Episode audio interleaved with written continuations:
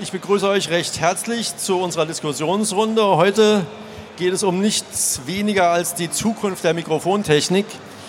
Äh, und dafür habe ich wieder eine illustre Runde äh, hier versammelt. Und zwar haben wir hier von Mikrotech Gefell, wo unter anderem äh, ein sehr innovatives Rädermikrofon entwickelt wurde, das wir im Bundestag jeden Tag bewundern können. Das Zeilenmikrofon KEM 970 von Mikrotech Gefell Udo Wagner.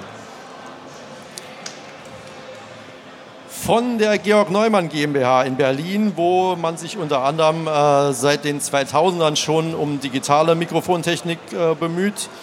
Martin Schneider. Hallo. Von Audiotechnica, wo in den letzten Jahren hochinteressante Schallwandler-Technologien entwickelt wurden, beziehungsweise weiterentwickelt wurden. Christian Bettin Kittel und von Austrian Audio, einer ganz jungen Firma mit aber einer langen Tradition. Diesen Widerspruch werden wir später noch aufklären, glaube ich. Ähm, ja, Leute, die die Wiener Mikrofontradition wieder aufleben lassen wollen äh, mit äh, innovativen Produkten. Eins davon habe ich gerade in der neuen äh, Ausgabe von Sound Recording getestet. Das ist das OC 818.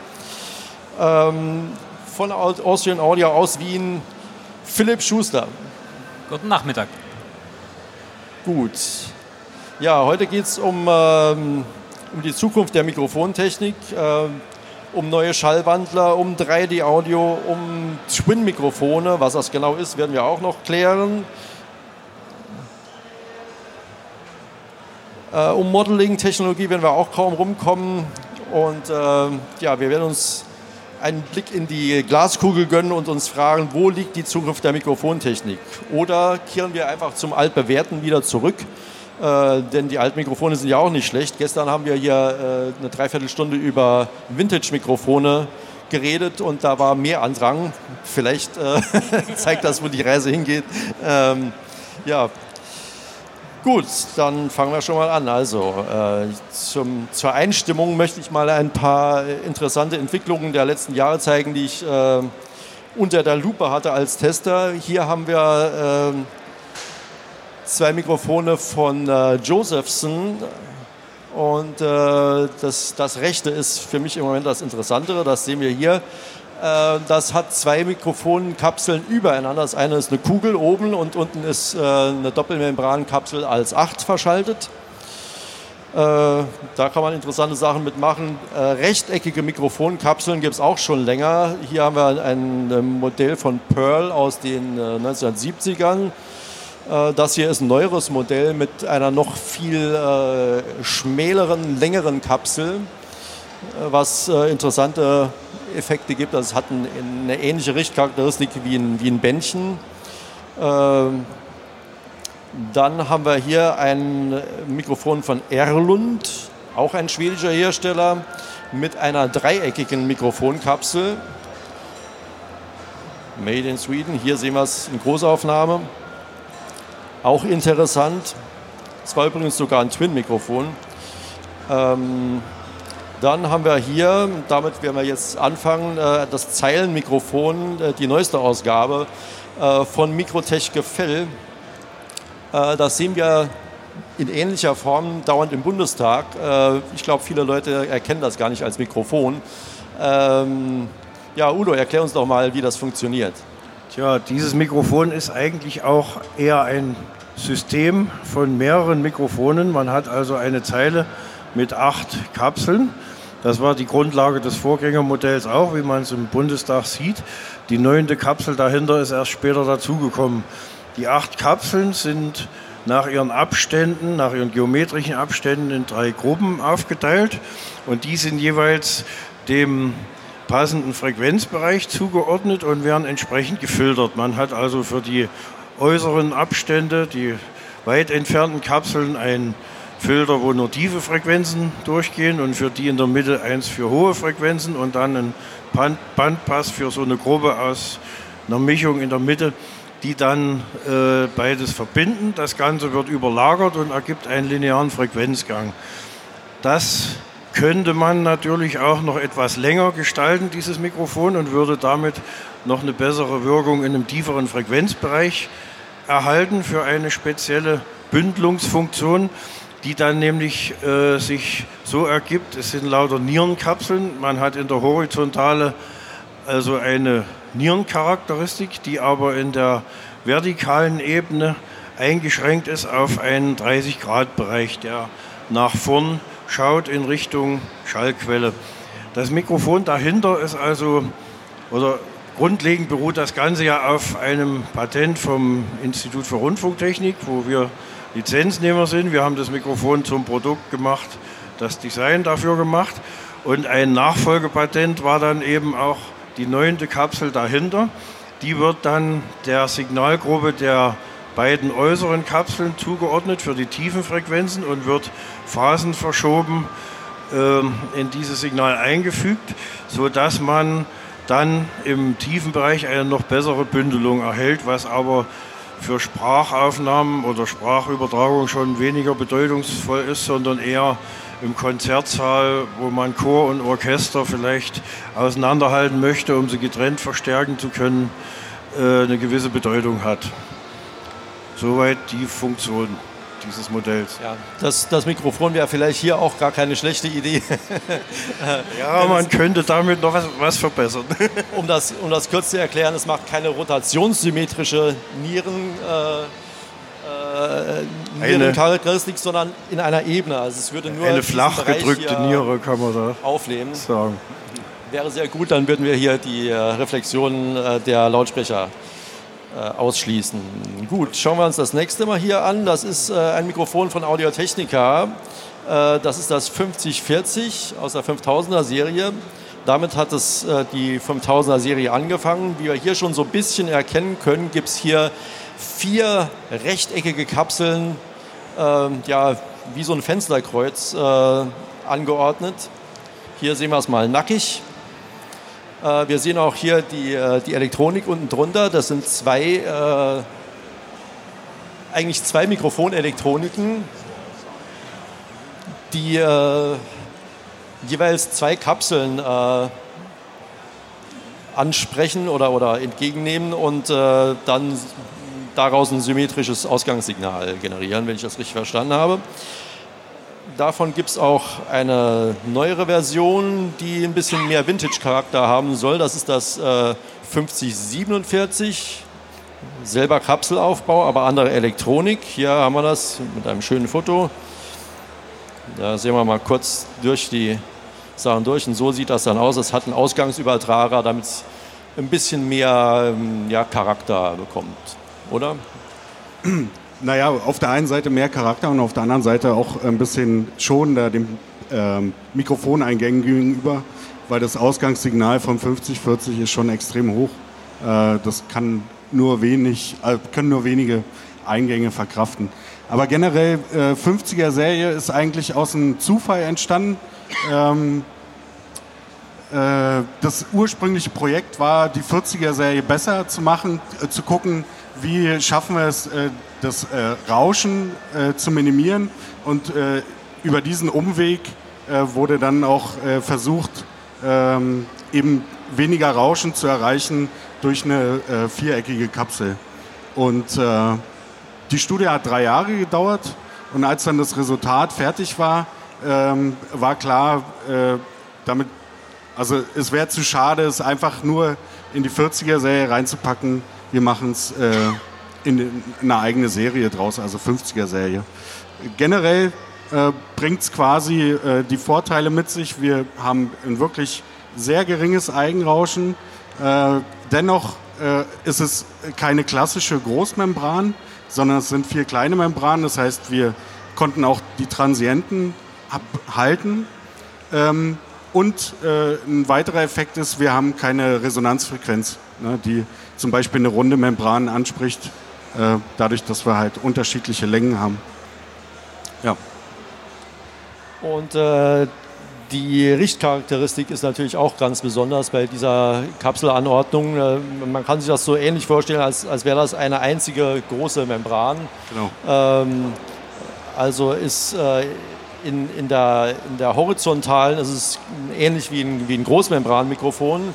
In der vertikalen ist es äh, also noch extremer als, als viele Bändchenmikrofone äh, mit einer sehr äh, starken Unterdrückung von hochfrequenten, äh, äh, von hochfrequentem Schall von oben und von unten. Ich habe hier auch ein paar Messungen, das ist der On-Axis-Frequenzgang. Hier sehen wir, wie sich das Off-Axis darstellt. Ähm, und zwar, ist, das ist nur 30 Grad Off-Axis, das ist gar nicht mal viel. Also das, wenn ich ein bisschen zur Seite gehe und, und das Mikrofon nicht äh, frontal bespreche, da sieht man schon einen, einen starken Abfall in der, die, das, äh, die rote Kurve zeigt den, den, die horizontale, äh, die schwarze die vertikale und da sehen wir, dass äh, gerade in der vertikalen da wirklich sehr stark die, die hohen Frequenzen unterdrückt werden. Also es klingt sehr fokussiert, würde ich es ausdrücken. Genau, also es ist auf jeden Fall gewöhnungsbedürftig. Ähm, das äh, seitliche Einsprechverhalten ist auf jeden Fall außerhalb der Komfortzone von, also von bisherigen Mikrofonen, sagen wir es mal so. Hier sehen wir übrigens ein, ein normales Mikrofon, das ist ein U87. Wenn ich das 30 Grad Off-Axis bespreche, habe ich einen leichten Höhenabfall, aber längst nicht so dramatisch, ähm, wie das bei dieser Vierfachmembran ist. Aber wie gesagt, das ist ein gewollter Effekt, äh, gehe ich mal stark davon aus. Und äh, ja. es hat auch seine Anwendung. Also man kann zum Beispiel sehr gut äh, die wenn man einen, einen, einen, einen singenden Gitarristen hat, kann man sehr gut äh, Gitarre und äh, Gesang separieren, wenn man sich tatsächlich zwei solcher Mikrofone leisten kann. Ähm, was leider nur bei den wenigsten von uns der Fall ist. Ähm, ihr habt auch äh, tolle Bändchen gemacht. Das ist auch ein Audio-Technica-Produkt. Das ist das AT4080. Da haben wir gestern schon kurz drüber geredet. Ähm, Magst du was dazu sagen?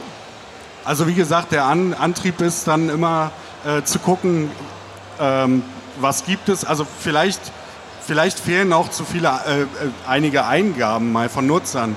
Hey, das wünsche ich mir, das sollte mal als Mikrofon geben, dass man mehr Ansätze bekommt, äh, worüber man nachdenken sollte. Weil generell sitzt man dann da und denkt sich als Hersteller, okay, das könnte eventuell interessant sein und das... Ähm, Nichtsdestotrotz, äh, das Bändchenmikrofon hat äh, sechs Jahre äh, Entwicklungszeit gebraucht, ähm, hat etliche neue Patente inkludiert ähm, und ja, also wie gesagt, Antrieb war, Antrieb war es, Kinderkrankheiten vom Bändchenmikrofon auszumerzen oder geringer zu machen, wie Lagerungen oder Nutzung mit Phantomspeisung äh, oder äh, generelle Steifigkeit der, äh, des Bändchens etc. Ähm, ja, da sind, glaube ich, über 18 Patente drin in diesem einen Mikrofon. Ein paar Kleinigkeiten kann ich hier zeigen. Also hier sehen wir schon mal einen Höhenresonator äh, vor dem Bändchen. Das Bändchen selbst sehen wir gar nicht. Wenn wir dahinter blicken, ist noch ein Resonator. Das sind diese gelochten Bleche. Ähm, und dann erreicht man tatsächlich einen Frequenzgang, der ja, minus 6 dB bei, bei na, sagen wir mal 17, 18 Kilohertz, das ist schon für ein Bändchen extrem gut. Ähm, das findet man sehr, sehr selten. Gut. Ähm, damit ja, möchtet ihr noch äh, von Austrian Audio und Neumann, möchtet ihr noch was zu neuen Schallwandlertechnologien beitragen? Zu neuen Schallwandlertechnologien? Ja. beziehungsweise eine lustige Frage jetzt. Bändchenmikrofon, das 17 Kilohertz schafft. Schön, Respekt ist die Frage, ist das das, was die Leute von einem Bändchenmikrofon erwarten? Ist jetzt so eine heretische Frage. Ja, sicherlich. Also, wie gesagt, äh, teilweise sitzt man alleine in seiner Stube und äh, äh, entscheidet dann darüber, woran man jetzt arbeitet, an welchem Projekt. Äh, ich denke, äh, die, die, die Zeit ist auch viel zu schnelllebig, um ewig äh, sich Zeit zu nehmen für aufwendige Umfragen und, und die stimmen wahrscheinlich ein halbes Jahr später schon wieder nicht. Zumindest gibt es ja genug äh, klassische Bändchen, sodass man ja als User die Wahl hat, sich dann wieder so ein modernes zu kaufen, mit Aktivelektronik auch, das habe ich gar nicht erwähnt. Äh, und, oder eben ein klassisches Bändchen, äh, das klingt wie eins aus den 40ern oder 50ern. So, damit kommen wir zum anderen Thema, äh, und zwar 3D-Audio. Ähm, da gibt es auch interessante Produkte. Also äh, Ambisonic äh, ist jetzt nicht ganz so neu, aber in den letzten hat das wieder extremen Auftrieb bekommen. Ein Produkt äh, ist hier das Sennheiser Ambio VR Mic. Äh, da warst du, glaube ich, auch ein bisschen beteiligt, oder? Ähm, ja. Darfst du das sagen? ja, ich war da Ich ganz gut beteiligt. Ich, kann, ich kenne da jede Schraube da drin, ja. Bekennst du dich dazu? Ist ein anderes Logo drauf, aber es ist doch sehr vertraut. Ähm, ja, ist ein wunderbares Beispiel. So das, was ich eigentlich gerade vorhin noch sagen wollte. Ähm, ist immer die Frage manchmal so. Wir haben ja so viele schöne Mikrofone, auch schöne alte Mikrofone, die immer noch nicht funktionieren. Aufruf seitens unserer Serviceabteilung, bitte mehr Mikrofone kaputt machen, damit die Serviceabteilung was zu tun hat. Und dann freut, freut sich auch der Vertrieb, dass mal wieder neue Mikrofone gekauft werden. Die schönen alten Mikrofone halten ja alle viel zu lang und sind viel zu gut. Nee, aber es gibt noch, ernsthaft gesagt, es gibt immer noch Sachen, auch als Entwickler, wo wir dann sagen, okay, das könnte man nochmal optimieren. Es, nachher kommt vielleicht raus, es war gar nichts mehr zu optimieren oder es kommt was für uns total Schönes raus, was aber eigentlich niemanden interessiert, weil nur wir das hören und weil es das letzte dBchen Rauschen interessiert nur noch ganz, ganz wenig Anwender. Im Hörstudio, also im Hörspielstudio vielleicht und so. Andererseits ist es auch wichtig, so Sachen zu untersuchen. Sowas wie zum Beispiel Ambisonics ist so ein wunderbares Beispiel. Michael Gertzen, 70er Jahre, viel getüftelt. Ähm, die ersten Aufbauten waren ja mit drei Mikrofonen und dann vier Stäbchenmikrofonen, die er mit lustigen Halterungen in alle Richtungen hat zeigen lassen.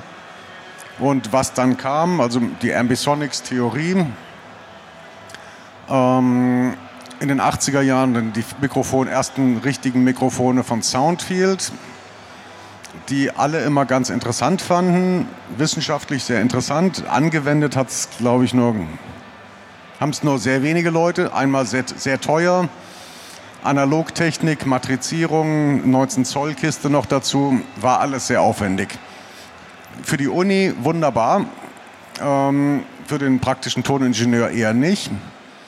Dann kamen Nullerjahre französische Doktorarbeiten zu Higher Order Ambisonics. Und dann kam jetzt vor drei, vier Jahren das Interesse von Google, YouTube, Facebook.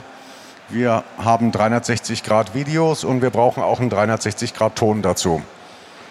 Und das war halt der Effekt, wo dann die VR die, und Augmented Reality Le- Leute dann auf eine 40 Jahre alte Audiotechnik gestoßen sind. Da gibt es doch was, was eigentlich ein einfaches, praktisches Format ist und das eigentlich eine Technik, die vor 40 Jahren erfunden wurde und aber immer so ein kümmerliches Dasein hatte, dann auf einmal brandaktuell wurde. Und dann schon schön war, dass die grundlegenden Fragen schon alle vor 30 Jahren geklärt wurden. Soll ich kurz was zum, zur Technik von dem, zu, zu Ambisonics? Gerne, ja, ja. Ambisonics erster Ordnung. Es sind also vier Kapseln. Ähm, Mono ist ja, man hat ein Mikrofon, eine Kapsel, eine Niere zum Beispiel.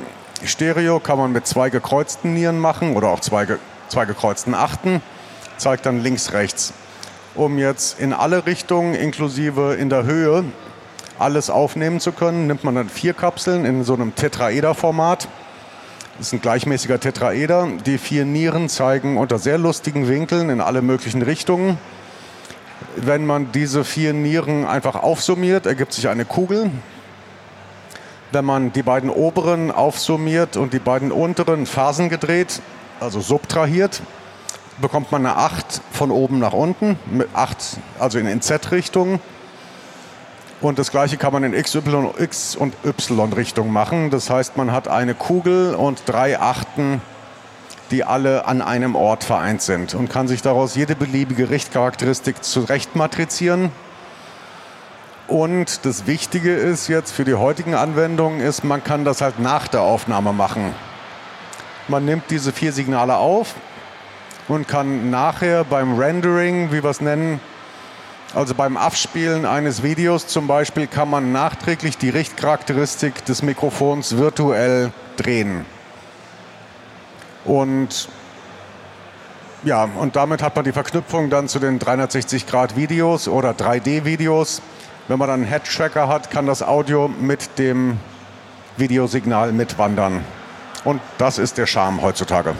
Ja, also die, die neue digitalen Technologien geben uns auch neue Herausforderungen, die aber teilweise mit alten Technologien wunderbar zu bewältigen sind. So, dann haben wir hier ein anderes, das ist leider ein bisschen klein geraten, ähm, anderes äh, Modell 3D-Audio aufzunehmen. Äh, das ist eine Anordnung von Mikrotech Gefell mit Messmikrofonen, habe ich gehört. Ja, also im Bereich Messtechnik wurde ja auch schon sehr lange Schallquellenortung und sowas betrieben. Daher lag bei uns nahe diesen Mikrofontyp, der ganz besondere Eigenschaften in Sachen Empfindlichkeit und Linearität aufweist, äh, dort einzubringen. Die Anordnung selbst geht auf den Morten Lindberg zurück aus Skandinavien, der äh, in diesem Falle von der Leipziger Hochschule, der HDWK sozusagen einbezogen wurde. Die haben mit dieser Anordnung geforscht und uns dann darum gebeten, eine entsprechende Mikrofon, äh, Mikrofonhalterung mit Mikrofonen zu bauen. Es wird jetzt in verschiedensten Situationen getestet, also Konzertsaal, Kirchen, aber auch ganz andere Dinge, Verkehrsgeräusche äh, und solche Dinge, die man vielleicht im Werbebereich und äh, zum Beispiel auch wurde kürzlich äh, Formel 1 Rennen in Hockenheim damit aufgenommen. Man untersucht also verschiedene Effekte, um dort äh, 3D für die Zukunft äh, fit zu machen. Aber was mir da immer auffällt, die Anwenderseite, also die Aufnahmeseite ist schon mal ganz gut. Die Leute, die das sich wieder abhören könnten, die müssten heute entweder einen tiptop ausgestatteten Raum mit Lautsprecheranordnung haben, was man also nicht in einem Wohnzimmer machen könnte. Aber heruntergerechnet auf Kopfhörer ist es natürlich schon auch in, im äh, Konsumerbereich brauchbar. Aber meine Meinung ist, dort müsste natürlich noch viel mehr auch auf den Endkunden der Musikaufnahme Rücksicht genommen werden und für den auch gewisse Dinge geschaffen werden, sonst nützt die ganze Aufnahmetechnik nichts, wenn das am Ende nicht mehr angenommen werden kann. Ja, das alte Henne-Ei-Problem, solange es keine Wiedergabesysteme gibt, äh, halten sich die, die Mikrofonhersteller zurück, solange es äh, keine entsprechenden Aufnahmen gibt, halten sich dann wieder die äh, Hersteller von Wiedergabesystemen zurück. So, dann kommen wir zu einem äh, weiteren Themenbereich und zwar Digitalmikrofone. Ähm, müsste ich hier noch das Vollbild aktivieren. So. Ja, äh, Digitalmikrofone gibt es schon erstaunlich lange, nämlich seit dem Anfang der 2000er. Ähm, wir reden jetzt nur von den Studiomikrofonen. Vorher hat es schon äh, einfachste äh, Sachen. Ich glaube, das allererste war von Apple, äh, irgendwas für, für Macintosh noch.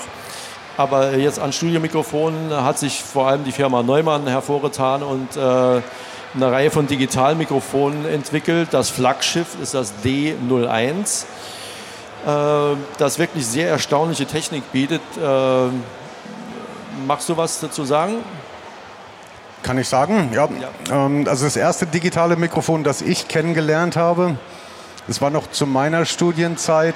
Ähm, ich glaube, es war von der Firma Next. Wer das noch kennt, das war ein Abzweig von Apple. Die hatten dann Audiotechnik drin und die Firma Ariel hat dafür hat das auch versucht patentieren zu lassen, aber okay, der Gedanke ist ja, des digitalen Mikrofons, nennen wir es mal digitalen Mikrofon, die Membran bewegt sich nicht digital, die, be die bewegt sich nicht in Stufen. Es ist ein analoges Mikrofon mit einem Analog-Digital-Wandler eingebaut. Wo ich jetzt mal als Patentanwalt sagen würde, das per se ist jetzt keine Wundererfindung. Man ver ähm, verlagert die AD-Wandlung einfach von der Peripherie in das Mikrofon rein. Für den Anwender und für den Entwickler kann es schon einen Unterschied machen. Also die Entwicklung war sehr aufwendig. Das hat damals fünf Jahre haben wir uns, glaube ich, damit beschäftigt. Die Anforderung war halt einen wirklich sehr, sehr guten Wandler mit einer Dynamik von über 120 Dezibel in das Mikrofon reinzubekommen unter der Prämisse, man hat nicht unendlich viel Strom. Äh, unter der Prämisse, so ein Mikrofonkabel kann auch mal 100 Meter lang sein. Und darüber muss dann ein digitales Signal geschickt werden können. Und ja, wie gesagt, das hat ein paar Jährchen gedauert. Aber dann kam was ganz Schönes raus. Und was halt den Charme hat, ein hauptsächlicher Charme ist, ist das jetzt entweder gut oder schlecht. Man kann jetzt nicht mehr über die Qualität des Vorverstärkers debattieren. Oder über Kabel-Voodoo. Oder was muss ich jetzt wie aussteuern. Das findet, das Mikrofon, das Signal wird schon im Mikrofon digitalisiert und ich hoffe, wir glauben alle daran, dass das digitale Mikrofon von einem normalen, guten Digitalkabel nicht noch klanglich beeinflusst wird. Dass also es keinen Klangunterschied bei digitaler Übertragung von, mit Kabeln gibt, solange das Digitale funktioniert. Es, es gibt Leute, die hören angeblich Unterschiede zwischen Festplattenkabeln. Ja. Nee, ich suche immer noch das Kabel, das genau weiß, dieses Bit, das macht diese 20 Hertz und deswegen, das übertrage ich nicht. Irgendwie muss es ganz schlaue Kabel geben. Ähm, nee, in ernst gemeint, ähm, das Schöne ist, es ist sehr praktisch, hat wie gesagt einen sehr, sehr hohen Dynamikumfang und für meine eigenen Aufnahmen, wenn ich mal schnell eine Aufnahme mache, irgendwie, sagen wir mal, ein Kammer, Streichquartett oder irgendwie, irgendetwas, wo ich gar nicht weiß, was aufgenommen wird. Ähm, ich weiß nur ungefähr sechs Mikrofone, werden gebraucht für das Ensemble. Ich stelle sie mal ungefähr vor den Instrumenten auf. Ich habe keine Zeit, sie einzupegeln oder ein Gain oder gar einen Soundcheck mitzumachen. Ähm, ich stelle die Verstärkung im Mikrofon auf Null und ich weiß, ich habe meine vollen 120 dB Dynamik. Es wird nichts klippen, es wird nichts übersteuern und es wird nichts im Rauschen untergehen. Ich muss also nicht vorher einpegeln oder während der Aufnahme gucken, wo sind meine Pegel. Das ist ein ganz pragmatischer Vorteil von einem solchen Mikrofon mit einer solch hohen Dynamik. Soweit ich das weiß, sind sogar 130 dB bei diesem Modell, was ähm, schon aber wertet ja unglaublich ist, genau. äh, und auch zu dieser Zeit. Also äh, Mastering-Wandler heute haben immer noch so knapp über 120 dB äh, Dynamikumfang. Also das ist im Prinzip besser im Dynamikumfang als äh, die meisten Mastering-Wandler. Und was für mich auch der relevante Unterschied ist zu, ist ja die Frage, welche Schnittstelle.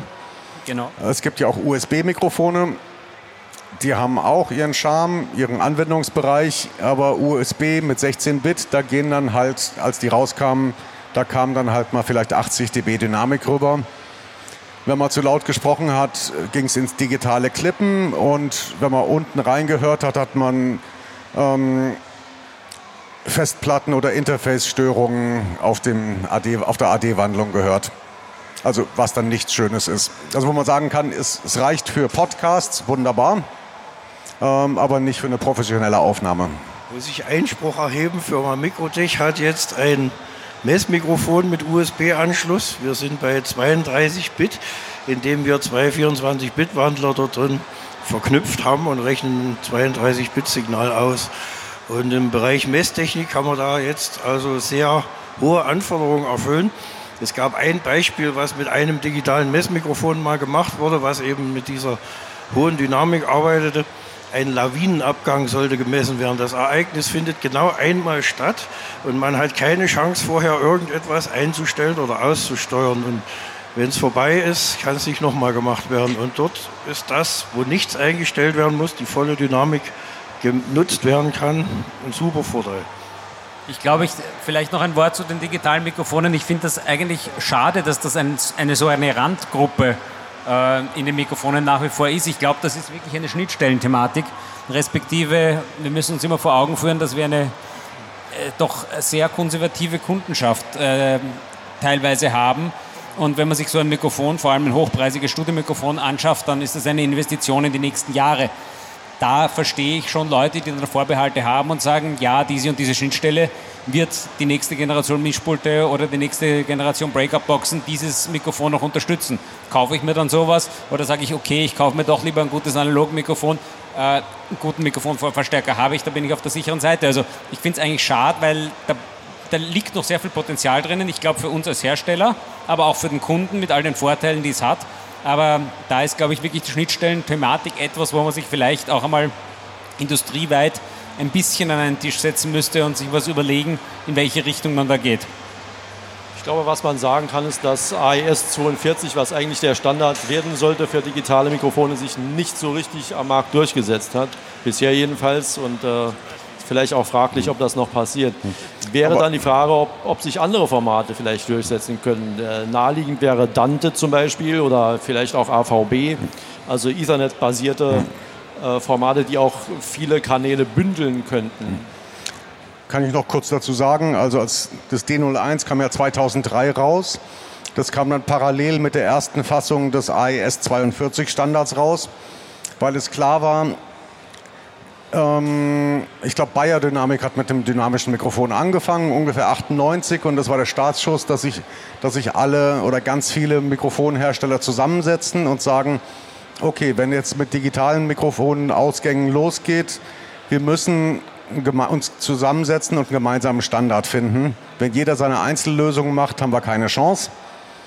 Ähm, und das hat ein paar Jährchen gedauert und dann kam der AES 42 Standard, wo sich zumindest alle Mikrofonhersteller, die dann teilgenommen haben. Das war dann Sennheiser, Bayer, AKG, Peripher ein bisschen mit, mit zugehört, aber nicht aktiv dabei. Genau.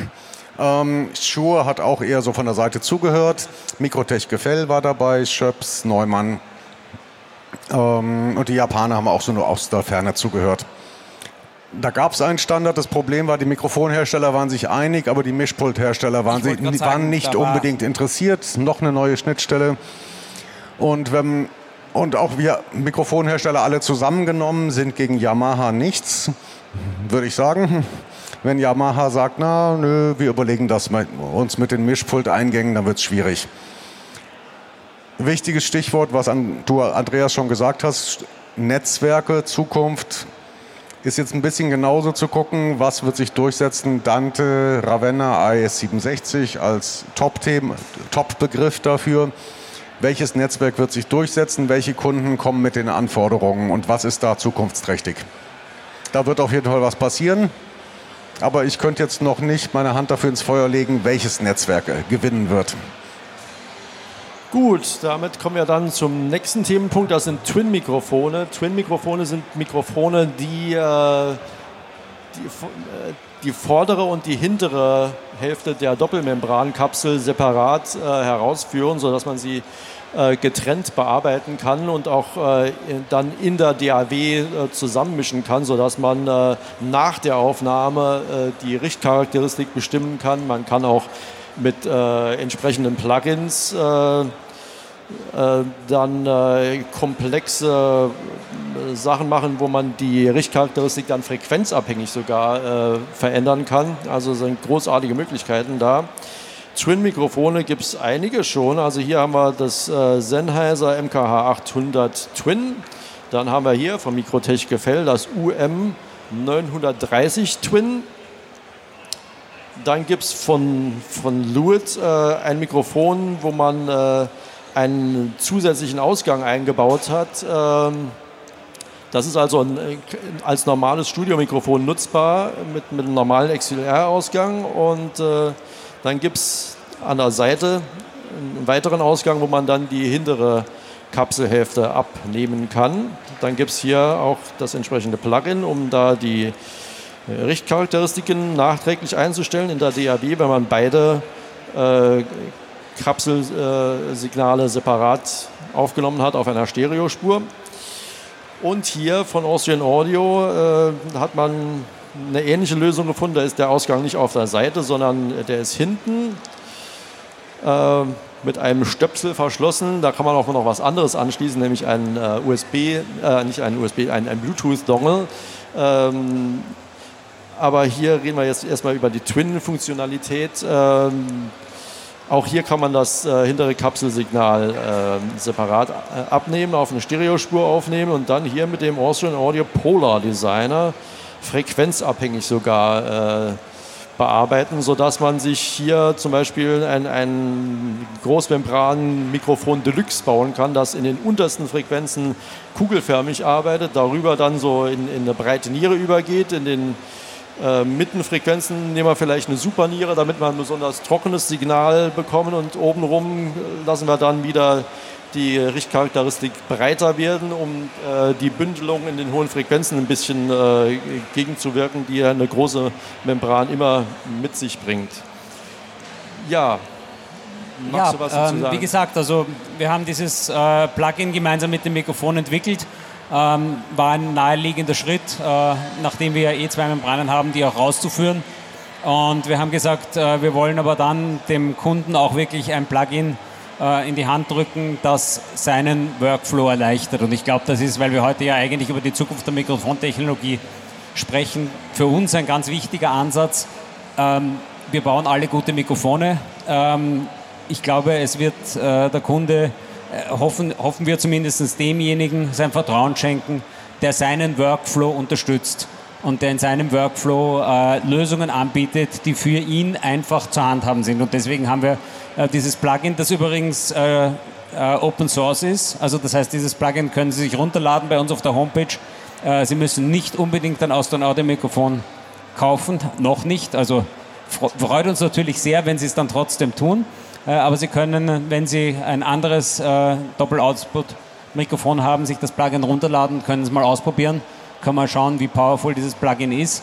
Ähm, hat auch die Möglichkeit, dass man, ähm, da gibt es so ein äh, kleines, äh, auf der linken Seite sieht man das, dieses Terminate Control, das ist ein äh, kleines Cheat-Programm sozusagen, wo man sich, wenn man sich zum Beispiel, wenn man eine Snare aufgenommen hat, sich etwas Hi-Hat eingefangen hat, dann kann man das Plugin rechnen lassen, wie ich die äh, einzelnen Frequenzbereiche von der Richtcharakteristik her einstelle, dass ich am meisten Snare und am wenigsten Hi-Hat habe zum Beispiel, kann ganz hilfreich sein.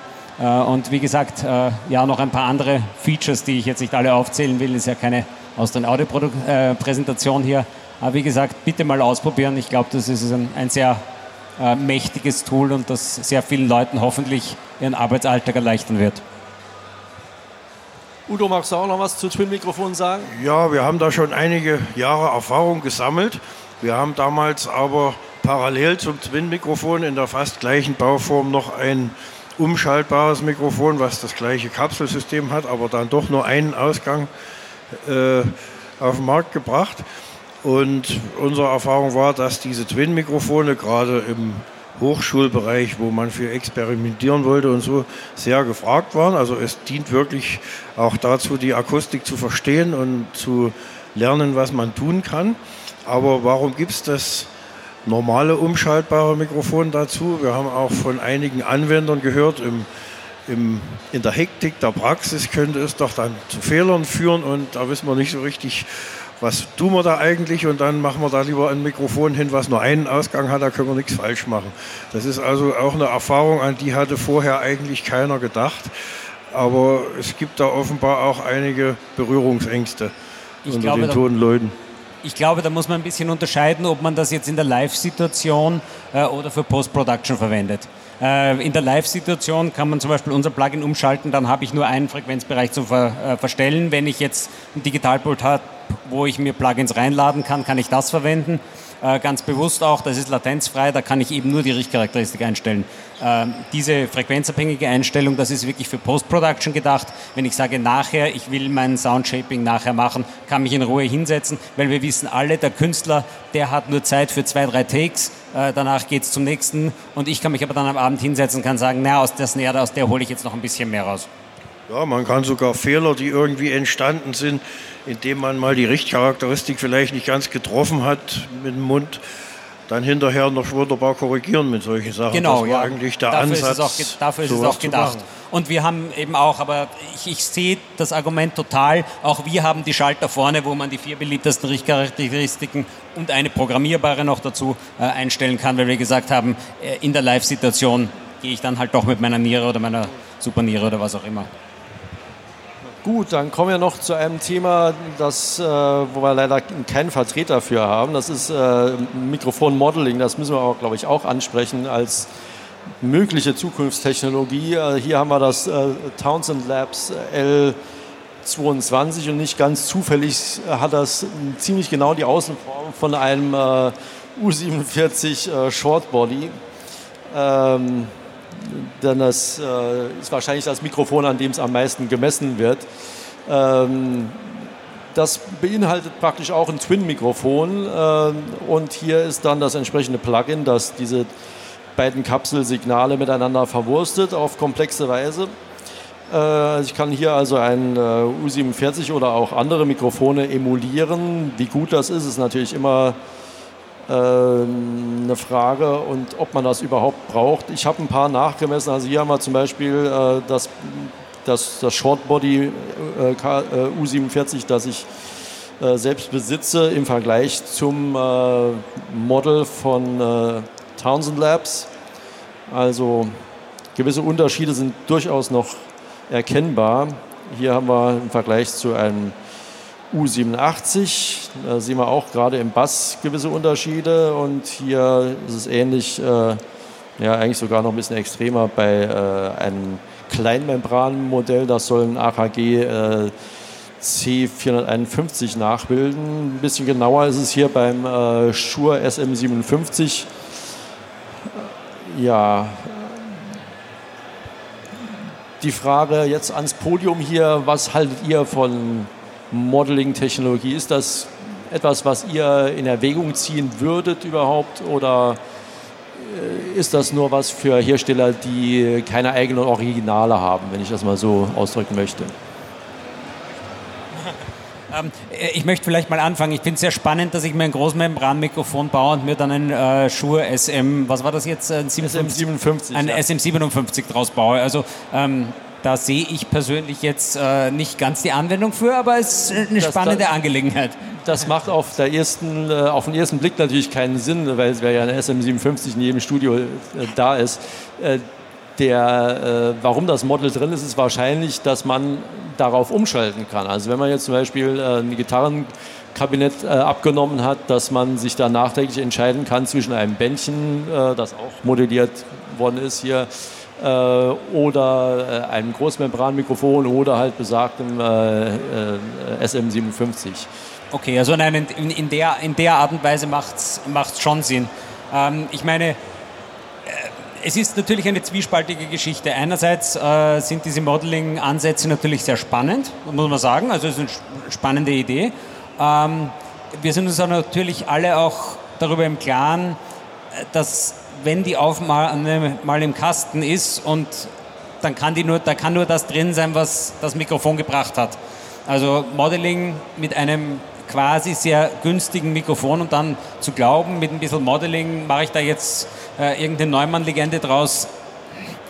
Sorry, das wird leider so nicht hundertprozentig funktionieren. Ähm, wenn ich ein gutes Mikrofon fürs Modeling nehme, sage ich mal, wenn ich ein wirklich gutes Signal habe, da kann ich da wirklich einiges rausholen und es erweitert sicher die Vielfalt. Also da darf man jetzt auch als Premium-Hersteller nicht die Scheuklappen anlegen und sagen, ja, ja, nein, das ist so eine Spinnerei, die sollen sich bitte das richtige Ding kaufen. Ich glaube, das wäre arrogant, wenn wir das machen würden. Ähm, aber ich glaube, da müssen wir die entsprechende Modeling-Community auch erziehen, äh, ein bisschen in die Richtung, dass man sich halt schon eine gewisse Qualität als Source-Material fürs Modeling leisten muss, weil sonst kann ich daraus eben nichts machen. Wird er genau in die, in die gleiche Kerbe jetzt reingehen? Ähm, also wenn ich Modeling machen würde, würde ich am ehesten eigentlich ein Messmikrofon, ein Halbzoll-Messmikrofon von den Kollegen von Gefell nehmen zum Beispiel. Das hat einen wunderbaren geraden Frequenzgang, da ist von 20 Hertz bis 20 Kilohertz alles drauf. Gut, Halbzoll-Mikrofon rauscht vielleicht 3 dB zu viel, aber egal. Und da kann ich dann den Frequenzgang schön verbiegen und mache mir einen SM57 Frequenzgang draus. Heb die senkt die Tiefen ab, senkt die Höhen ab, ähm, oberhalb 10 Kilohertz und macht dann nochmal die zwei charakteristischen Bumps bei 5 und 8 Kilohertz. Andersrum habe ich die Aufnahme mit der SM57 gemacht und will daraus das Messmikrofon emulieren, müsste ich bei 20 Kilohertz ungefähr 20 dB anheben und bei 20 Hertz auch wahrscheinlich, ich habe eine SM57 nie bis 20 Hertz runtergemessen, auch da 10, 20 dB anheben. Und das ist ja auch genau das, eine der Regeln in der Toningenieurtechnik. Irgendwas wegfiltern, so mal ein paar 3 dB absenken, das darf man machen. Irgendwo mal was 3 dB anheben, hört man sofort, wenn es nicht gut klingt. Und außerdem zieht man das Rauschen mit hoch. Und gerade wenn man so in den Höhen dann 20, 10, 20 dB anhebt, dann hat man einen Rauschwasserfall. Das heißt, man braucht schon gutes Source-Material. Und dann ist die Frage, also so als Elektrotechniker von einer nachrichtentechnischen Ausbildung, wir sprechen immer so von linearen, zeitinvarianten Systemen. Da gilt dann, wenn Frequenzgang und Phase gleich ist, dann, also Frequenzgang und Phase, Fourier-Transformation, dann kommt die Impulsantwort. Die Impulsantwort kann man messen, kann man gegebenenfalls auch rausrechnen und eine neue Impulsantwort draufrechnen. Das geht dann, wenn alles absolut perfekt ist und alles absolut linear und kein Rauschen, keine Verzerrung, kein Klirrfaktor nirgendwo drin ist. In einer idealen Welt könnte man, kann man ideales Modeling machen. Also in der idealen Welt des theoretischen Nachrichtentechnikers. In der Welt des Praktikers, wir haben halt keine perfekt linearen Systeme. Eine Röhre röhrt. Ein dynamisches Mikrofon hat seine eigenen Resonanzfrequenzen und seinen eigenen geschränkten Dynamikbereich. Und genau das kann man möglicherweise auch noch modeln, aber da muss das Modell dann sehr, sehr kompliziert werden. Ich denke mal, es wird vielleicht irgendwann möglich sein. Es ist ein sehr interessantes Thema. Ähm, ich wollte mich auch noch mal mit Kollegen zusammen mit dem Townsend zum Beispiel beschäftigen. Das ist ganz interessant. Frühere Modeling-Versuche waren eigentlich eher enttäuschend.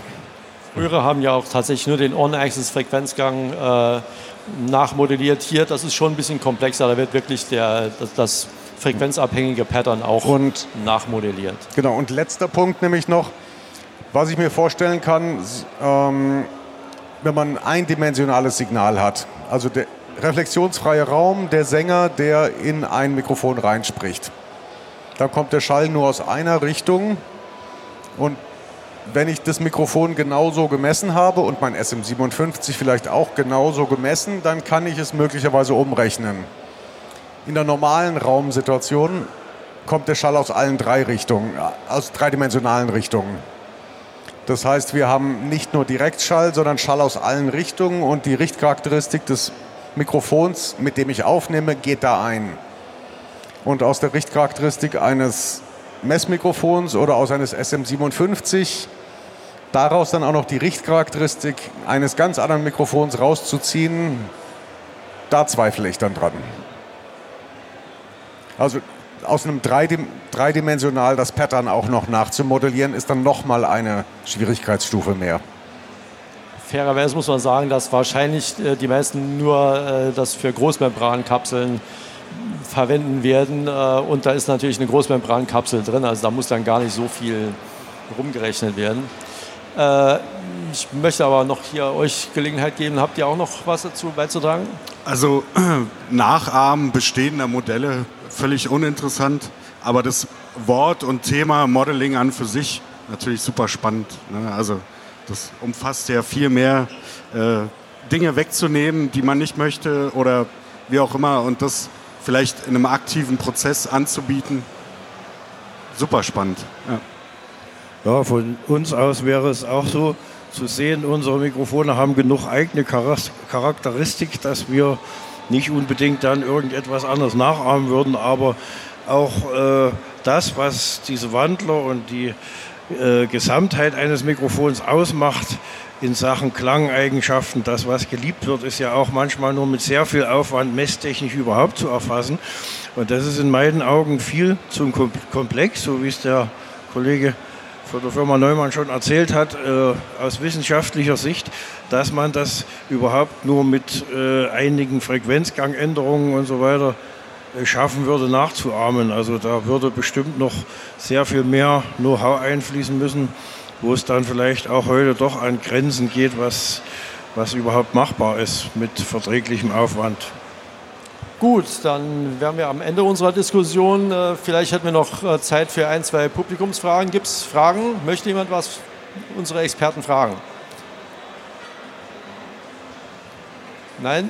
Dann war es das für heute. Ich bedanke mich für eure Aufmerksamkeit, euer Erscheinen und ich bedanke mich insbesondere auch bei meinen äh, Diskussionspartnern hier und äh, ja, ich wünsche euch noch eine schöne Messe und vielen Dank. Wir danken dir, Andreas. Vielen Dank. Danke.